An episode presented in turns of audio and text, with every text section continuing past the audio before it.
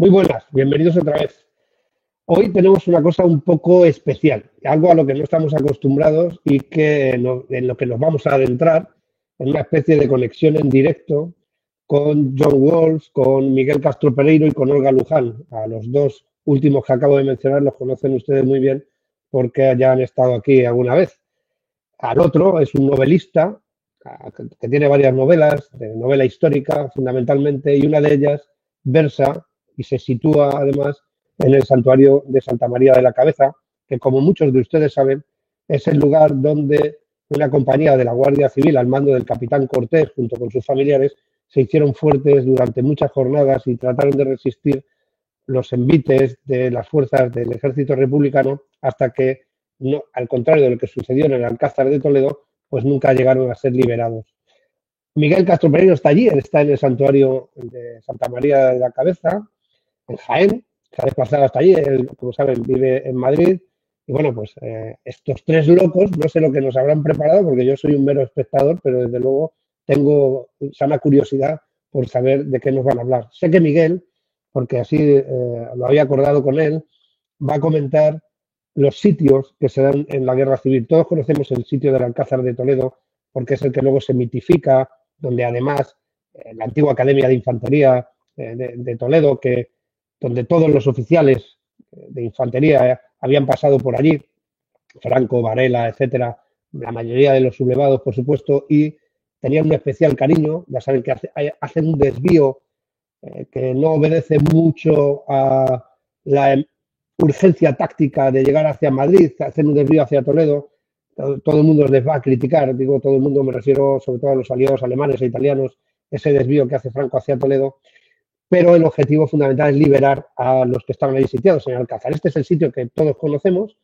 pero hay otros sitios. Uno de ellos, por supuesto, este de Santa María de la Cabeza, otro de ellos, el de la Catedral de Sigüenza, donde varios anarquistas, junto con otros oficiales republicanos, se hicieron fuertes durante varias jornadas hasta que al final unos consiguieron huir y otros pues cayeron prisioneros o directamente fallecieron en la defensa de aquellos muros, de los muros de la Catedral de Sigüenza. Primero lo intentaron en el Alcázar de Sigüenza, pero posteriormente eh, se replegaron hacia la catedral. Bien, pues vamos a conectar primero con Miguel. Yo me voy a esconder. Vamos a dejar que sean ellos los que nos cuenten un poco qué es lo que están haciendo allí y qué es lo que eh, están preparando. Después, el experto de verdad en el sitio del santuario es John Wolf, que ha escrito una novela histórica basada en, justo en este suceso histórico y él nos va a enseñar el santuario, porque como decimos, bueno, pues conoce bien la zona, además él es de allí y sabe perfectamente de qué va a hablar. Primero vamos a conectar con Miguel, eh, que ya está aquí ahí preparado. Están con teléfonos móviles, espero que el sonido respete y que, bueno, nos puedan contar lo que, lo que tienen ahora mismo entre manos y eh, vamos a enterarnos exactamente eh, qué es lo que están haciendo allí. Muy buenas, Miguel. Muy buenas tardes. Hola, buenas tardes a todos. No sé si se me escucha bien porque estos ya estamos aquí como reporteros desplegados, ¿no? En zona. Eh, pues aquí estoy en el santuario de Santa María de la Cabeza, un lugar con una significación simbólica muy importante. Yo creo que no solo para eh, la gente que combatió en, el lado sublevado, sino también pues en el, en el bando republicano, porque aquí eh, pues se vivieron escenas bueno, de actos heroicos eh, por, ambas, por ambas partes. Eh, no quiero solo, eh, bueno, hemos elegido este marco porque además en un año como hoy, en 1937, el santuario cayó en el poder de las fuerzas republicanas, bueno, pues ante el arroyo de su fuerza, no pudieron, después de nueve meses de resistencia numantina, el capitán Cortés herido prácticamente de muerte, pues bueno, las fuerzas republicanas entraron aquí en, lo que eran los últimos, los últimos vestigios de, un santuario que estaba absolutamente destruido. De hecho, me encuentro ahora mismo, eh, no quiero moverme mucho, pero estoy en la zona de los túneles donde hubo la última resistencia y donde efectivamente cayó herido de muerte eh, el capitán Cortés. Como bien comentaba Joaquín, eh, bueno, eh, durante la guerra civil, pero no solo durante la guerra civil, sino durante a lo largo de la historia de España, eh, los españoles y la historia, pues ha habido grandes, grandes asedios y grandes epopeyas en ese sentido. Ya estamos hablando pues de Numancia, Zaragoza, bueno, resistencias, Tarifa con el bravo Guzmán el Bueno, y si ya nos acercamos aquí, pues bueno, el mismo Monte Arruid o episodios en la guerra civil, como serían el santuario, la resistencia del santuario de, de Santa María de la Cabeza, Obviamente, sin duda, uno de los más característicos, eh, como es el Alcázar de Toledo, pero también el de la resistencia de la Catedral de Suenza o mismo la resistencia de Madrid a la entrada de las tropas nacionales. En ella, pues bueno, destacar sobre todo el factor, como siempre hacemos aquí, destacar el factor humano, el factor humano de resistencia, esa capacidad que tiene el, español y la española de eh, resistir eh, a cualquier tipo de situación y circunstancia en unas condiciones eh, francamente terribles y sin embargo, bueno, pues dar lo mejor de sí. Este, por ejemplo, que es lo que comento, el santuario es un ejemplo clarísimo. aquí tenemos, bueno, voy a intentar darme la vuelta un segundito. Aquí tenemos, aquí no se me vea bien a mí, pero tenemos todo lo que es el fondo, ¿eh? desde donde la artillería republicana, bueno, pues ejercía su bombardeo sobre el santuario. Y como comento, allí justo detrás de mí, al fondo, está la cripta donde está este enterrado el capitán Cortés. Y efectivamente, justo al lado, un poquito más para allí, en esa esquina que estoy señalando, ahí es donde cayó el herido de muerte. Realmente, bueno, luego eh, John Wolfe eh, que es el experto en este tema, pues eh, acercará un poquito más pues todos los, misterios y digamos las, los recovecos y situaciones que aquí se dieron durante, durante ese asedio, porque él tuvo la gran fortuna de hablar con los últimos sobrevivientes niños de esa época que vivieron el asedio en primera persona. Eh, como destaco y destacaba antes, eh, asedios ha habido a lo largo de la guerra civil en, los dos bandos. ¿eh? Unos más conocidos por razones obvias de que fueron los que ganaron del bando nacional, tanto podemos decir el Alcázar de Toledo como este mismo asedio de Santa María de la Cabeza, pero también, como digo, existieron pues otros asedios, véase el asedio eh, de la Catedral de Sigüenza, que anteriormente, como bien indicó Joaquín, estaban primero en el Alcázar y luego se retiraron a la zona de la Catedral de Sigüenza, donde resistieron aproximadamente 700 hombres y mujeres del bando republicano, eh, un cerco que al final, pues bueno, obviamente ante la falta de auxilio eh, dentro de, bueno, de su lado, de su bando, eh, pues tuvieron que, rendirse. De hecho, bueno, es conocido que dentro de la de los enfrentamientos que hubo en, ese, en esa catedral, hubo una parte de los de los resistentes que querían entregarse y otros no. Y llegó a haber dentro, dentro de, ese mismo, de esa misma catedral, una pequeña guerra civil dentro del asedio. Son cosas, detalles curiosos. También podemos hablar, no quiero olvidarme también, pues, eh, de, de, Simancas, del cuartel de Simancas en Asturias. También resistió un corto asedio por parte de fuerzas republicanas y bueno, pues eh, fueron derrotados en este caso. Son temas, pues lamentablemente, cuando fracasaron esos asedios muchas veces se trató de ocultar por parte del bando vencedor. En el caso, por ejemplo, de este, de este asedio, el asedio de Santa María de Cabeza, eh, bueno, pues fue uno de los hitos por el que Franco no terminó eh, de disolver la Guardia Civil, que era una de sus intenciones. Franco prácticamente quiso hacer una tabla rasa con los fuerzos y cuerpos de seguridad, tanto con los, la Guardia de Asalto como el Cuerpo de Carabineros, como la Guardia Civil, y refundar, digamos, todos en un solo cuerpo. Pero afortunadamente, eh, Camilo Alonso Vega, compañero de promoción de Franco, además de Ferrolano como él, bueno, pues le insistió, insistió acerca de la resistencia numantina que habían realizado estos guardias aquí, así como la colaboración fundamental que había hecho la Guardia Civil en la resistencia de Alcázar. Y gracias a, bueno, pues a esas gestiones, esas palabras, eh, Franco no terminó por disolver la Guardia Civil y actualmente, gracias a Dios, bueno, pues ahí las tenemos, las tenemos sirviendo con, con su divisa, que es el honor es, mi divisa. Así que nada, eh, bueno, yo creo que eh, poco más puedo aportar. Yo realmente, bueno, pues aquí voy a pasar la voz y el relevo al siguiente reportero de guerra, que es mi amigo, mi querido amigo John Wolf. También tenemos por aquí a, Olga Luján, que también nos está acompañando y aportando pues también detalles muy interesantes, no solo de, esta zona, sino bueno, pues de la historia de, la guerra civil, de las personas. Y bueno, pues Joaquín, te paso entonces a nuestro querido John Wolf, que yo creo que estoy seguro que a la gente le encantará escuchar en primera persona, pues bueno, todos los detalles que nos quiere contar.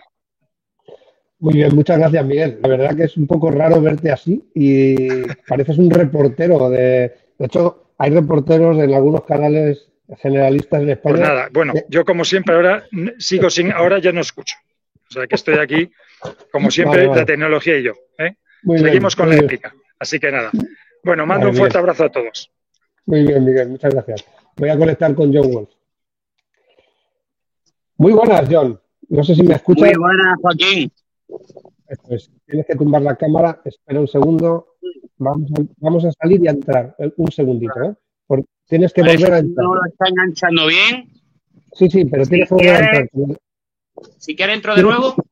Sí, eso es. Entra de nuevo. Un segundo. Entro de nuevo, perdón. Vamos a ver.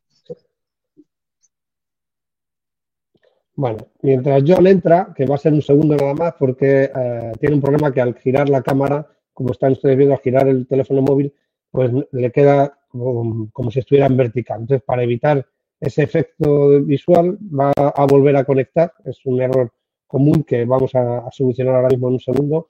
Él, está, él es autor de una nueva historia, como he dicho antes, relacionada con el santuario de Santa María de la Cabeza. Luego es un investigador y conoce perfectamente toda la historia del santuario. Ahora a ver si ya le vemos mejor. Parece que no. No, bueno, no te preocupes. Igual. A ver, espérate, a ver. Bueno, por alguna razón. Bueno, por alguna razón no voltea la cámara. No te preocupes. Manténlo así de momento porque nos querías enseñar el santuario, ¿no? Pues sí, eh, de hecho me encuentro, eh, veis de fondo, las galerías. ¿Vale? De fondo eh, tenéis las galerías, donde esos supervivientes, con los cuales, como bien decía Miguel, me entrevisté hace años, eh, por entonces eran prácticamente niños, contaban pues desde el dolor, eh, tristemente el sufrimiento y también, dentro de lo que cabe, algunas historias bonitas que, aunque parezca mentira, también las hubo y que se desarrollaron aquí, ¿no? Entre, entre esta piedra, que si pudiera hablar, pues estoy seguro que contaría cosas que, que nos pondrían los pelos de punta y que nos harían entender mejor aún lo que es el sufrimiento de ese trágico eh, pasado de la historia de España y que no nos cuentan en los libros de historia. Allí no hablan de bandos y aquí los, supervivientes lo que nos hablaban era de vida, que creo que es más importante que un color o una ideología. Bueno, muy interesante eso que comentas y además mucha razón. Eh, creo que tú has, bueno, creo, perdón, ya, ya, he estado comentando que tú escribiste una novela después de investigar sobre el santuario, ¿no? ¿Qué te inspira a escribir una novela sobre un hecho tan trágico? Porque al final el resultado eh, de aquella resistencia fue la derrota, ¿no? Pues mira, eh, Joaquín, todo se desarrolló porque eh, yo soy de Linares, aquí en Jaén, donde está el santuario, y escuchaba mucho, ¿no? Hablar de la historia que, que rodea a este, a este lugar, ¿no? Y bueno, tuve, digamos, la suerte de hallar a un superviviente que yo no sabía ni que había sido superviviente, era el abuelo de, un compañero de clase mío, ¿no? Y, me hablaba del asedio. Y a raíz de ahí empecé a, querer saber más, eh, localicé a otros supervivientes eh, y te contaban pues su experiencia, lo que ellos recordaban, cómo vivieron, eh, cómo tristemente otros murieron, cómo cómo era el día a día, ¿no? Y quieras que no, eh, yo soy una persona que le gusta siempre llegar un poco más allá, ¿no? En los trabajos que hace, en las novelas, eh, incluso en los programas de radio mío de Invista Historia, pues eh, me gusta llegar.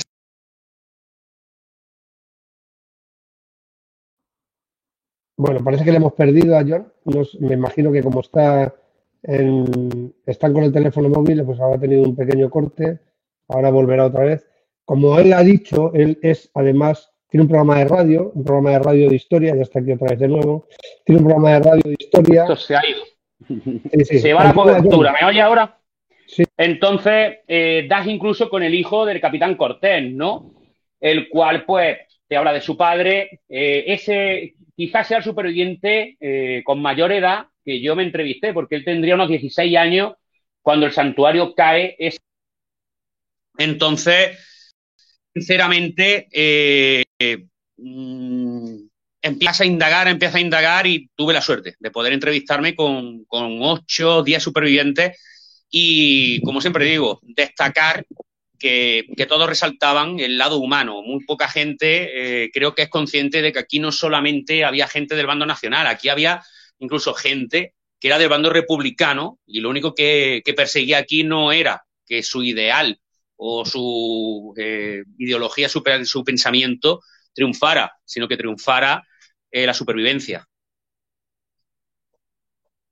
Nos has mencionado, nos has mencionado lo de tu programa de radio. Haces un programa de radio de historia. ¿Nos puedes decir algo antes de seguir con el tema del santuario para que también te conozca, te conozcamos? Porque yo también eh, tampoco te conozco en profundidad y bueno, pues todo lo que tiene que ver con la historia siempre uno tiene siempre interés, ¿no?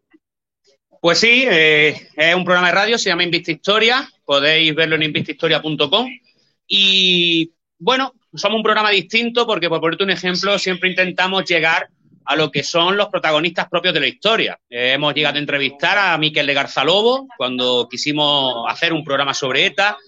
Eh, un tema de la historia del cártel de Cali, tuvimos a sus protagonistas, pero no solo eso, sino también, por ejemplo, con tema de eh, desde supervivientes de la masacre de Huaco, supervivientes de, hechos históricos aquí en España, eh, hemos tenido incluso casi, casi eh, a uno de los, autores más reconocidos a nivel internacional y más vendido, Aris von eh, hemos sido el primer programa que lo hemos entrevistado.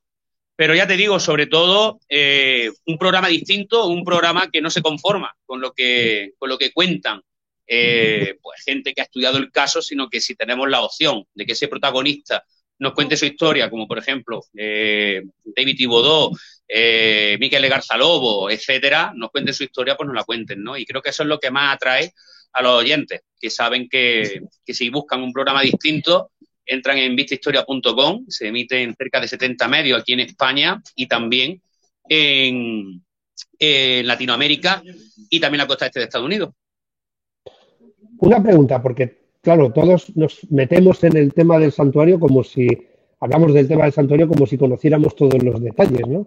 Pero realmente, ¿qué pasó en el santuario? Una compañía de guardias civiles se hacen fuertes, parecido al sitio del Alcázar, pero ¿cuánto tiempo duró el sitio? ¿Qué fuerzas, eh, contra qué fuerzas tuvieron que enfrentarse? Eh, cuéntanos un poco, para los que somos más, eh, bueno, no, tenemos tanto conocimiento sobre el hecho en cuestión, ¿no? Bueno, pues lo que a mí me trasladan, el tema de esos supervivientes, es que ellos llegan aquí pensando que en un momento dado, eh, digamos, la guerra no va a llegar a este, a este enclave. Entonces aquí vienen vecinos de prácticamente toda la provincia. Vienen vecinos de Belmes, de Jodar, de Úbeda, Linares, Andújar, como es lógico. Pero claro, eh, por desgracia esta guerra no entendía ni de distancias ni de lugares, digamos, eh, religiosos, ¿no? de moralidades, no entendía de nada. fue una cosa estúpida, una, cosa sanguinaria y bueno, eh, aquí se hacen fuertes, como comenta, un destacamento de, guardias civiles. El capitán Cortés no estaba destinado aquí, el capitán Cortés venía de, fuera, ¿vale? Eh, por ejemplo, ¿no? Porque es el más famoso de todos, pero puedo hablar de Liébana, de Carbonel, eh, que están aquí, enterrados junto a él en la crista.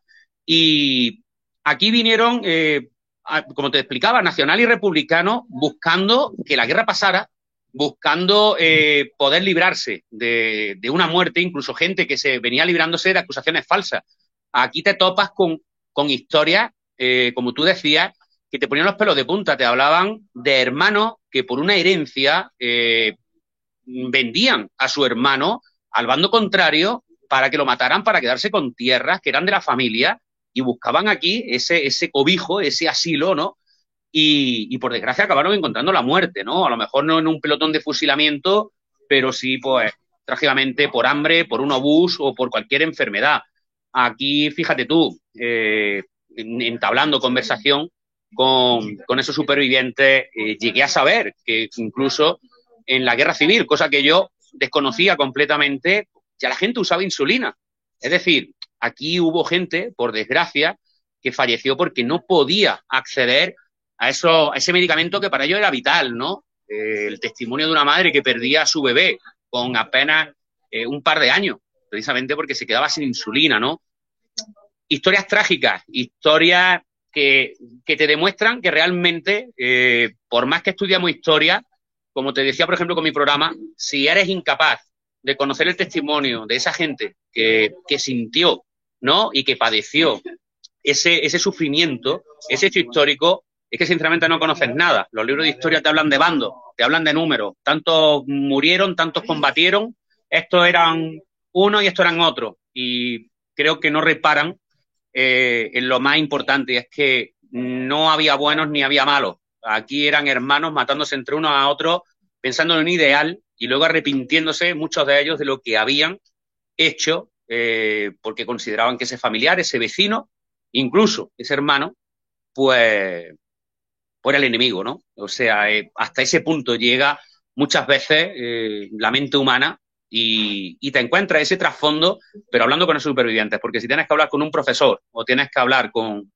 gente que haya estudiado el tema, pero no ha acudido a esas fuentes, la verdad es que te das cuenta que no sabes nada realmente de, de nada. Vienes aquí después de escuchar esos testimonios y ves esta galería. Aquí viene gente que no sabe el trasfondo de esta galería. Ellos ven aquí una cripta con ofrendas y, yo no. Yo lo que veo es a niños arrinconados en ese, en ese rincón de ahí, ¿vale? Sentados, intentando protegerse de bombardeos que, por ejemplo, daban lugar a estos agujeros con obuses, ¿vale? Y luchando, protegiéndose por tal de que esas rocas no le caigan en la cabeza. Veo un árbol, y fíjate qué tontería, Joaquín, me dirás, pero ¿y qué pasa con un árbol, no? Pues, si lees la novela, te das cuenta y conoces la historia de una mujer que pierde a su hijo, precisamente por el tema de la insulina. Y yo vengo aquí y veo ese simple árbol, y no sé si será ese, ¿vale? El que relato en la novela. No lo sé si será ese, o será el que está allí detrás mía, o cuál será. Sé que es uno de ellos, pero no veo un árbol, veo otra cosa una cosa que cuando la conoces eh, es imposible. Si tienes sangre en las venas, es imposible que no se te hiele. Pero es que eso ocurre no solo con ese árbol, no solo con esa galería, no solo con, esa, con esos agujeros, es que eso ocurre a cada paso que tú des aquí. Porque aquí, por ejemplo, donde estoy entrando ahora, y lo voy a enfocar, voy a salir de la pantalla, pero ahí, por ejemplo, ahora tenemos la tumba del capitán Cortés el, al que llaman el héroe del santuario, ¿no? Pero claro, la gente que viene aquí, viene y se coloca aquí delante de esta puerta y como te digo, ve la crista donde está enterrado el capitán Cortés. Cuando tú hablas con los supervivientes y sabes lo que pasaba detrás de esta puerta, es cuando tú ves más allá de esa historia. Cuando tú no ves solo lo superficial, sino también en un momento dado es que casi viajas al pasado. Porque Mm, de verdad, y no es por vender la novela, lo digo en serio, mm, y eso lo juro, no es por vender la novela, pero creo que para entender lo que realmente fue la guerra civil española, eh, hay, que, hay que conocer a esa gente, lo que esa gente padeció, y a lo mejor hoy en día no seguiríamos hablando, como decía en la otra entrevista que hemos tenido hace un rato, no, no seguiríamos en ese culo de botella de nacionales, rojos, el otro, no, no, no, no, vamos, vamos a pasar página que si, que si supiéramos la realidad de lo que fue la guerra, que no fueron solo balas, ¿vale? Y obuses, creo que, que hoy en día no seguiríamos frivolizando, que si con que se avecina otra guerra civil o con que si esto me recuerda a la guerra civil, esos que dicen eso y que están sentados, y lo digo claro, y perdona si no es el sitio, pero de cualquier color que diga de que recordamos la guerra civil, no, no recuerdan nada, no conocen nada. Bueno, para eso estamos aquí nosotros, precisamente, ¿no? Para contar la, al menos la verdad o, algo basado en investigación y no en simples eh, en, simples mitos o en simples historietas de, miedo, que, es lo que, es lo que sucede y muchas veces por falta de conocimiento, que es, la principal amenaza que tenemos, la falta de conocimiento, pues se frivoliza, se, frivoliza, efectivamente con, este tema más de lo que se vería. Y es porque la mayoría de, la gente pues no se ha molestado siquiera en leer eh, qué fue la guerra civil, cuáles son las razones que nos llevaron a ella, etcétera, etcétera, etcétera. Bueno, nos están preguntando por aquí, eh, ¿por qué hay tantas? Esto es una pregunta que no tiene nada que ver, pero bueno, por romper un poco también el momento este místico, ¿no? ¿Por qué las señales eh, de, las señales? Sí, sí. sí, pues mira, te comento. Como te decía, este, eh, donde nos encontramos ahora es uno de los puntos, digamos, más impactantes o más importantes en cuanto a lo que es el asedio en sí, ¿no? Entonces, eso lo refleja el lugar donde eh, la rectoría del santuario ha decidido, hace muchísimos años, décadas, instalar la cripta, ¿no? Esto es una, esto, eh, como explicaba antes, y me salgo de pantalla para enseñaros, esto es una, aquí, hace, pues eso, durante la guerra civil, aquí, como explicaba antes, se refugiaban. Y hoy en día una cripta, una cripta de ofrenda. La semana pasada fue la romería, estáis viendo que hay muchísimas velas encendidas, ¿vale? Ahí hay un busto de, la Virgen de la Cabeza, ¿vale? En Escayola. Y como decíais, pues están las L, hay muchísimas, ¿sí? Ahí hay algunas, por allí vemos otras, ¿vale? Pero ojo, ojo a Joaquín y los que nos estén viendo, que no solamente hay L. Tenemos prótesis, ¿vale? Esto es una galería que hoy en día es de ofrendas. Os comento, por ejemplo, porque yo también quise, y quiero salirme de cámara porque quiero contarlo, pero que veáis exactamente, eh, digamos, el objeto, ¿no? Eh, ¿Qué ocurre? Os voy a poner un ejemplo y lo vais a entender con las L. Esto es un traje de comunión, yo con todo el respeto le voy a apartar un poquito este pañuelo, esto es un traje de comunión. Y entonces yo también, la primera vez que vine, pregunté, resulta de que imagínate un niño que nace enfermo, un niño que a lo mejor los médicos no le dan más de uno, dos, o meses o años de vida. Y entonces la, familia hace una promesa de que si su hijo eh, llega a tal edad, pues harán esto. Y si llega a tal edad, harán lo otro. Le rezan a la Virgen de la cabeza, ¿no? Esta familia, por ejemplo, que deja aquí el traje de comunión, pues ese niño que a lo mejor nació enfermo o que tuvo cualquier problema de salud, cualquier cosa que podía poner en peligro su vida, al hacer la comunión, dejaron aquí su traje de comunión en plan ofrenda. Lo mismo ocurre con los vestidos de novia. A lo mejor novias en un momento dado, pues tenían el sueño de casarse y había algo que se lo podía impedir y entonces al superarlo decidieron dejar en ofrenda ese, ese traje de novia, ¿no? Con el tema de prótesis. Fíjate que aquí tenemos una que dice gracias, a ver, ahí, me imagino, por las dimensiones que será cualquier joven, cualquier adolescente, ¿vale? Eh, fíjate, fentanilo matrix ratiofarm, es decir, estaba con su medicación, etcétera. A lo mejor cualquier accidente, necesitaba corsé, lo superó y al superarlo decide dejar ese, ese corsé, ¿no? En, en ofrenda a la Virgen. Y lo mismo pasa con la L.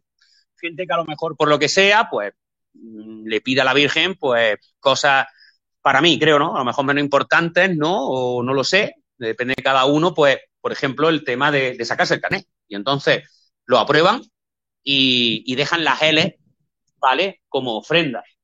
Eh, eso ocurre con, muchísimas cosas aquí. Ahí tenemos las L eh, que comentaban, ¿vale? Pero bueno, también dispone, eh, también gente que a lo mejor, pues por desgracia, por desgracia, pues ha fallecido, no voy a enfocarla, pero están aquí sus fotos. Los familiares vienen y colocan sus fotos aquí en la, en la crista, ¿vale? A modo de que la Virgen de la Cabeza los tenga, los tenga cerca, ¿vale? Eh, por desgracia, pues, mucho niño, mucho joven, y ya te digo, no lo enfocaré, pero este es el lugar de poder, por así decirlo, del santuario, eh, y, como decía antes, ¿no? Por desgracia, antes de ser un lugar de poder, pues tristemente lo fue porque antes fue un, lugar de dolor.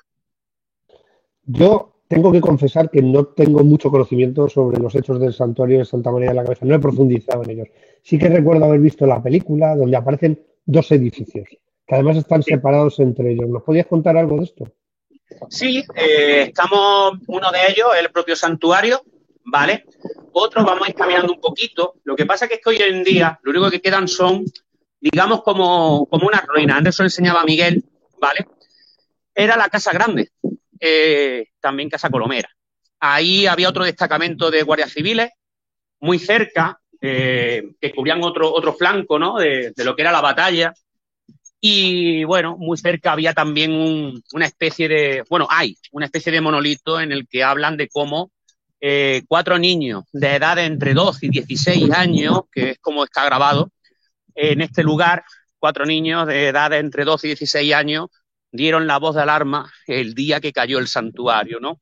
Eh, entonces, esa es la Casa Grande, eh, que era otro lugar donde esos guardias civiles intentaban evitar a toda costa, pues, digamos, el, mayor número de muertes posible. Porque vuelvo a repetir, ya aquí no se habla de, de, vencedor ni vencido, no, sino de sobrevivir. Y vamos a llegar ya. Estáis viendo el santuario de fondo, ¿vale? Es el santuario. Hoy en día está reformado, como es lógico, quedó bastante destruido, eh, prácticamente en su totalidad, en su totalidad. Y vamos a llegar por aquí. Vamos a ver si somos capaces de que lo veáis, ¿vale? Ya te digo, estaba Casa Grande y estaba el santuario. La Virgen supongo que, que, sí lo sabrán muchos de los que se hayan adentrado en el tema del santuario, eh, o sea, en el asedio del santuario. La Virgen original desapareció y lo que hoy en día queda es una, una copia, ¿no? Bueno, vamos a ver si somos capaces de que lo veáis. A ver. Eh, ¿Ves que hay como una especie de caseta de luz abajo? ¿Y una torre? Sí, sí, se ve perfectamente. La ves más o menos, ¿verdad?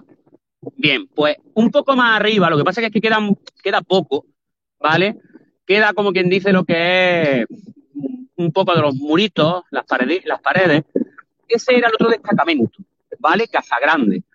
Ahí es donde estaban apostados otros guardias civiles. Ese fue el flanco, todo esto que estáis viendo ahí, ese fue el flanco, eh, allí al fondo, pero ahí no lo vais a distinguir, está ese monolito que os comento, ese es el flanco por el que primero entra ese, en este caso, pues, eh, ese bando republicano, eh, ese día 1 de mayo del 37, cuando eh, definitivamente toman lo que es el, el santuario Virgen de la Cabeza, ¿vale? Entonces, ahí abajo estaba eh, esa casa que tú comentas, ¿vale? Que se le conocía como Casa Grande, Casa Colomera, ¿vale? En honor a, al, al pastor ¿vale? Juan de Arriba, que encontró eh, hace siglos pues, esa imagen original de la Virgen de la Cabeza.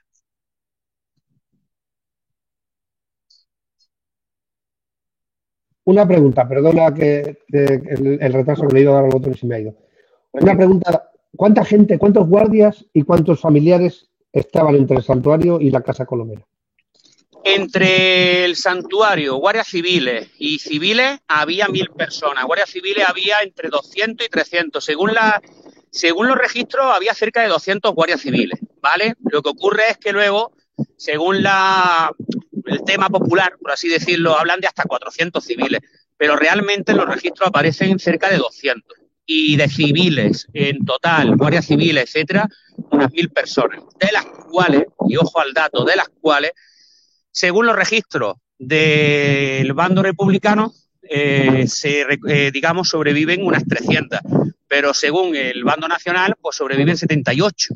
Entonces, volvemos a lo mismo, depende de las fuentes en las que tú quieras en un momento dado, pues, fundamentar tu idea, pues creerás que eran 78, creerás que eran 300. Ahí ya no puedo decir un número exacto. Bueno, en toda guerra la primera víctima siempre es la verdad y es, es algo que estamos estamos viendo por desgracia ahora mismo. Otra sí, pregunta sí. Eh, importante además. ¿Cómo resistieron tantas, tantas semanas, meses incluso, de dónde le venía la munición, por ejemplo? O sea, son, son preguntas que me, se me antojan desde el punto de vista La alimentación, Aya, la munición. El capitán Aya, eh, que era un gran aviador, de hecho, eh, había sido eh, incluso aviador personal de Francisco Franco, ¿vale? resulta de que había hecho trabajo para Francisco Franco. Resulta de que consiguió modificar de tal manera uno eh, el tema de los lanzabombarderos y todo el tema del avión y lo que lanzaba era sacos de comida, lanzaba municiones, pero sobre todo comida, ¿vale? Eh, ¿Qué ocurre? Eh, aquí la comida escaseaba. Aquí había gente, y eso lo contaban también algunos de estas personas que, llegaron hasta casi nuestros días, hablo del año 2012, 2014, pues eh, llegaban a comer vallas de aquí de los alrededores que sabían que eran venenosas, pero ellos pensaban que a lo mejor comiendo un par de ellas para saciar el hambre, pues no iba a pasar nada. El problema venía en que, claro, mm, es que con un par de ellas, si tu sistema inmune estaba debilitado, si no estabas bien, eh, digamos físicamente, esas dos vallas podían saciar el hambre, pero es que también a la vez estaban saciando tu vida, ¿vale? Entonces, eh, aquí hubo gente eh, que hay cosas que no plasmo en la novela, porque para mí eran demasiado duras, pero aquí había gente que veía un conejo muerto y por desgracia era un manjar. y ya te digo, no quiero sacar ese lado, ¿no? Pero, pero es triste, es triste porque eh, te contaban, por ejemplo, de cómo, de cómo los niños, ¿no? Eh, con esas magdalenas de chocolate, eh, al que lea el prólogo de, la obra del santuario, se va a dar cuenta que pasa algo con una madera de chocolate, ¿no? Y, y cuando escucha esa historia, porque es una historia bonita, una historia en la que te das cuenta de que incluso en los peores momentos puede existir la humanidad, puede existir la, la solidaridad, ¿no? Y, te das cuenta de que, bueno, que, que, no hay que perder la esperanza ni en las peores situaciones, aunque luego te lleve, te lleve la desilusión, ¿no? Pero eh, es que una simple Madalena eh, se convertía aquí en el santuario en algo que, que no te puedo imaginar. Y ya te digo, aquí sobrevivían con, como podían. Eh, había, había una fuente que hoy en día no existe. Mucha gente cuando lee la obra se da cuenta de que yo hablo de esa fuente, ¿no? Y entonces dicen, eh, sabías que había una fuente porque estás molestando en saberlo, pero, pero claro, vuelve, a lo mismo y no sabe la historia que hay detrás de esa fuente. Entonces, quise plasmar en la obra todo lo posible, la realidad de ese momento, pero con la esperanza de que quien la leyera realmente llegara a comprender un poco, esa, como te decía antes, ¿no? esa parte de la guerra que no, que no nos contaron. Y, el tema de la comida, pues ya te digo, eh, el capitán Gaya, si no llega a, hacer. De hecho, eh, comentaban que el capitán haya muchas veces incluso en contra, porque querían eh, que se dirigiera a la ópera, que se dirigiera a otras zonas de por aquí, por Cuna, ¿vale? Pues resulta de que él llegaba y sobrevolaba el santuario, ¿vale? Y dejaba sacos, eh, lanzaba sacos que iban para por Cuna, los lanzaban aquí y se daban cuenta los supervivientes porque en el saco aparecía el código, por decirlo de algún modo, el código que ellos utilizaban o algo así para el tema de, de porcuna. Entonces, eh, ya te digo, creo que uno de los que consiguió realmente que esta gente pudiera aguantar un poco más eh, de lo que aguantaron unos nueve meses, ¿vale? Fue gracias al Capitán Aya. Mira, tenemos preguntas, ahora mismo tenemos más de, más de 100 personas en directo y nos están haciendo preguntas entonces te las voy a ir haciendo poco a poco. Lo que sí te vamos a pedir mientras te hablo es que vuelvas al santuario, porque el sonido ahí, claro, tienes mucho aire, si puedes, si no te caes por las escaleras, eh, mientras estás sujetando el móvil. Y vamos a ver. Teníamos por aquí una pregunta. Bueno, alguien comenta sobre tu nombre, lo de John Wolf. Evidentemente, ni te llamas John, ni te apellidas Wolf, ¿no? Me llamo Juan. Me llamo Juan. Me llamo Juan y el Wolf viene, eh, yo me he dedicado a periodismo de investigación, tema de infiltración, infiltraciones en vudú, tema de eh, reportajes de narcotráfico en, Latinoamérica. Y entonces el Wolf, por decirlo de algún modo, era el, el seudónimo de guerra que yo utilizaba en ese momento para el tema de esos reportajes y que luego pues lo trasladé también a lo que era mi obra literaria. Bien, aquí te, te lanzo la primera pregunta, o la primera aportación. La Cruz Roja Internacional hizo de intermediaria para resolver el asedio, pero el capitán Cortés no quiso. La figura del capitán Cortés es especialmente controvertida. Está profundamente mitificada, como todos los líderes o como todos los jefes.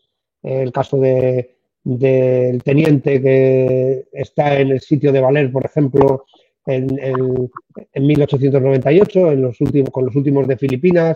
Eh, también el capitán Cortés es una figura que evidentemente pasa a la historia porque además él, va a morir allí en el santuario, pero tiene sus luces y sus sombras, ¿no? Es un personaje que al menos parece que tiene sus luces y sus sombras. ¿Qué hay de cierto en esto que nos dice eh, Lancia Beta Coupé? Bueno, tú, tampoco te llamas John Wolf y este señor evidentemente no se llama como un coche. Pero ¿qué, hay, de cierto, en esto de, la Cruz pues, Pues te digo lo mismo que te decía con el tema de las víctimas, ¿no? De la, del asedio. Si preguntas a, a supervivientes, es verdad que todos ellos coinciden en que gracias a esa fuerza que el capitán Cortés infundía, a ese, ese coraje, pues ellos aguantaron más. No me hablaron de eso. Sí es verdad que es una figura muy controvertida. Si tú vienes a Andújar y preguntas por qué opinan del tema del asedio, eh, del capitán Cortés, etcétera, hay gente que te va a decir que era un cobarde que lo único que consiguió fue que murieran eh, casi mil personas aquí. Sin embargo, pregunta a otro y te dicen, pues, que fue un héroe y que, bueno, que, mm, que lo que están haciendo, bueno, fíjate tú, eh, te voy a poner un ejemplo con lo que con esa misma pregunta, ¿no? El capitán, el capitán Cortés aquí cae mortalmente herido. Lo trasladan a un hospital eh, militar de campaña que estaba como unos 20 kilómetros de aquí. De aquí se va muy mal y fallece en el hospital de campaña. Si tú preguntas a uno, unos te van a decir que lo asesinaron los, republicanos, pero si pregunta a otros, te van a que son del bando republicano, te van a decir que murió debido a la herida. Vete tú a saber. Eh, pienso que esa es parte, no, porque sinceramente yo he mirado en registro y yo no, yo no me he encontrado nada de Cruz Roja. Sí me he encontrado de muchísimas tablillas que mandaban con temas de aviones, etcétera. De hecho, tengo copias de ellas en las que pedían, eh, Lino Tejada, etcétera, pedían la rendición del capitán, ¿vale? Acusándole de que estaba poniendo en riesgo inútilmente vidas de niños, mujeres y ancianos. Eh, volvemos a lo mismo. Eh, pienso que, por desgracia, nunca, nunca vamos a ver exactamente la verdad, porque en registros no ha quedado nada, ni de Cruz Roja, ni nada de eso, sí de las, de las tablillas que mandaban, pero yo no he encontrado absolutamente nada. Bueno, aquí nos hacen otra aportación. Este señor además conoce la Guardia Civil, Rafa, un habitual del canal, que dice que el primer repliegue de la Guardia Civil se realiza desde Andújar y el cuartel estaba al mando del capitán Antonio Reparaz Araujo. Me imagino que conocimiento de ello. Porque sí, sí, más o menos. sí, porque te comento. Eh, yo, eh, si, se, sumergen en lo que es la, la novela, van a ver que yo en lo que es el, digamos, el tema eh, guerra civil en sí, ¿vale?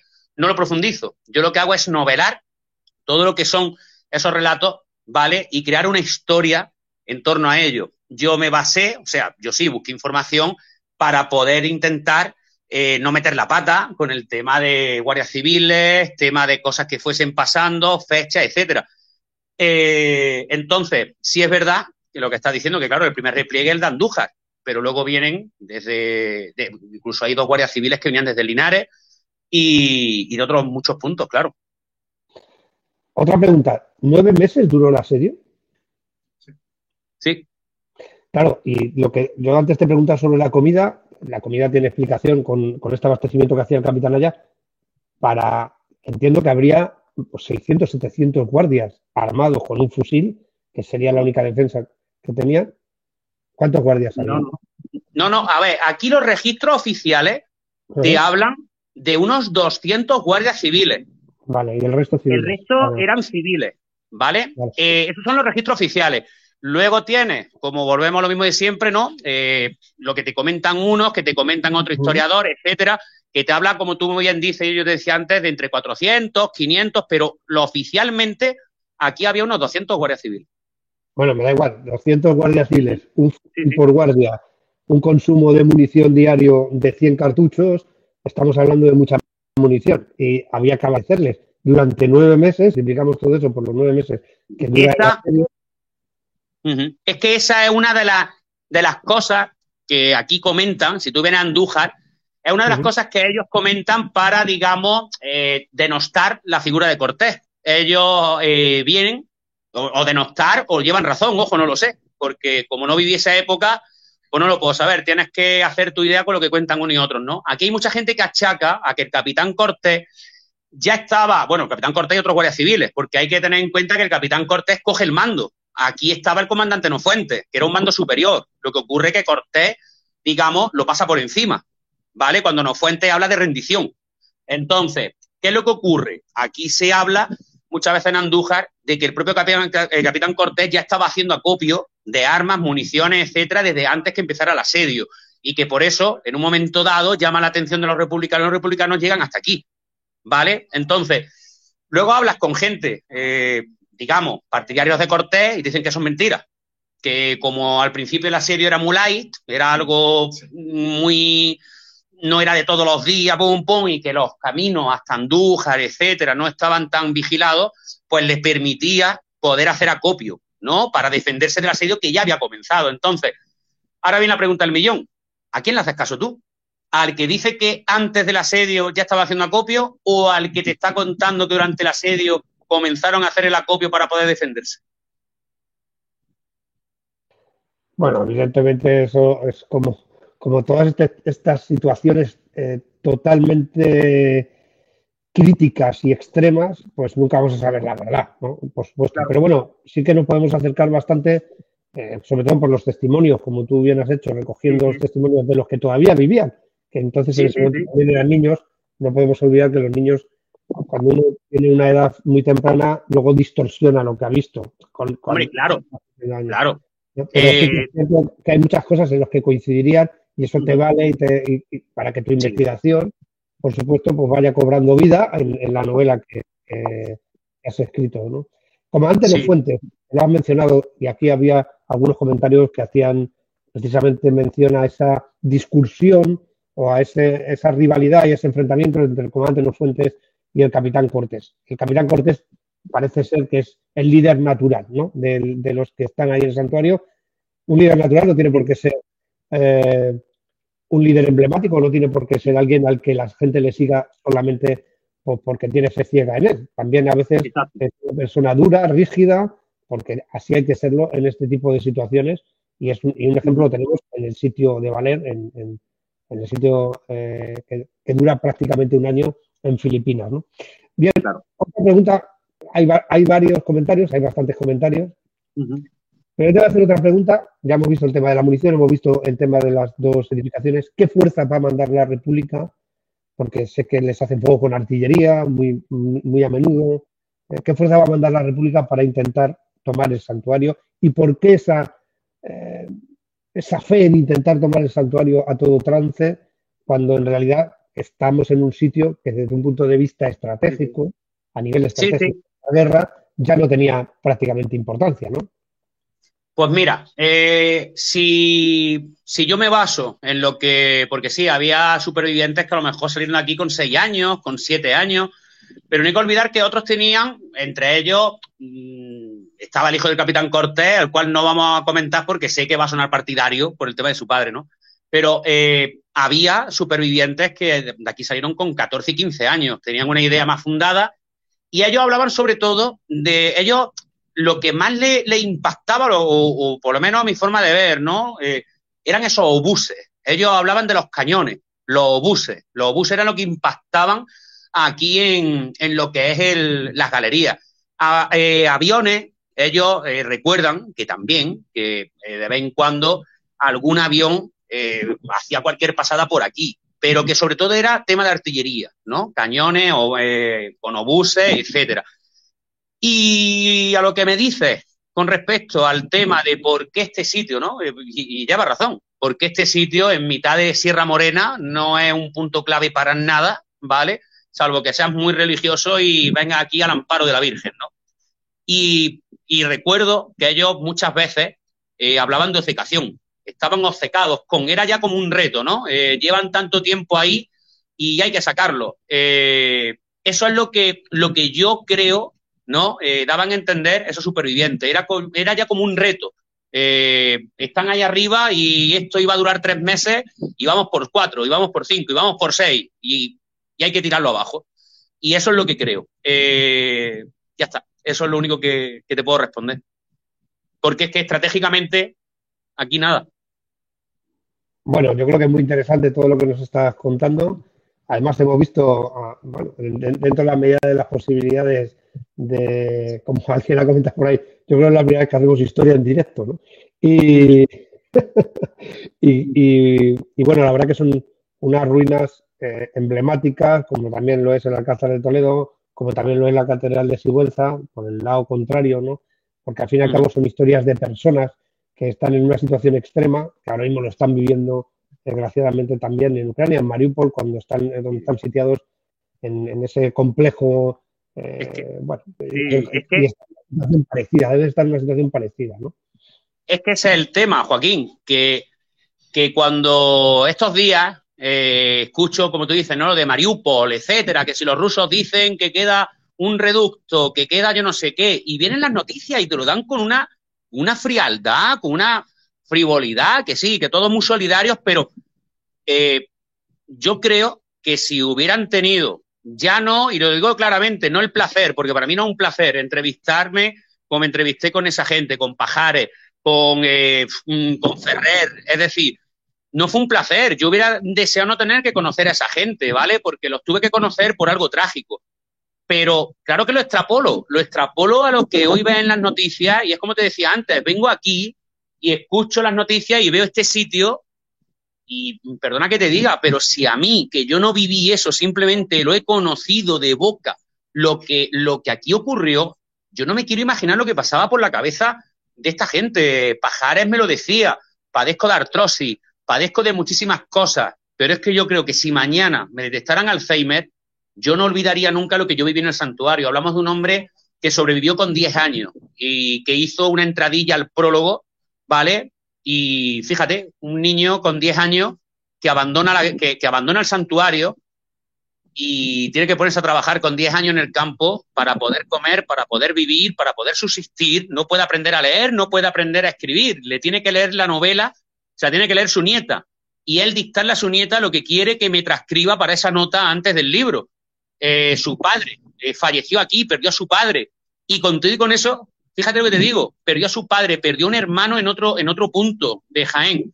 Y él, y él encima tenía, mm, ya no sé cómo decírtelo, eh, el corazón, el amor, la humildad, ya no sé cómo decírtelo, de decir que no podía echarle nada en cara al bando republicano, porque es que ellos luchaban por lo que creían correcto, al igual que ellos se defendían al principio pensando lo que era correcto y luego lo que era hasta incorrecto, porque mm, el, ideal se convirtió en sobrevivir. Entonces, mm, creo, que, creo que hay que escuchar a esa gente que todavía nos quede por ahí, ya no supervivientes de aquí, sino de cualquier otro sitio. Yo creo que hay que escucharlo, porque creo que así es como entenderemos todo esto, ¿no?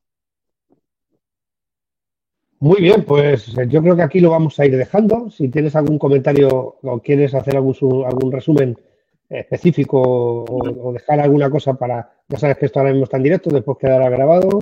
Eh, y bueno, pues mucha, mucha gente te va a ver, gente que no te conocíamos y contando una historia que creo que es muy interesante desde tu punto de vista, por supuesto. Prefiero la historia contada desde tu punto de vista.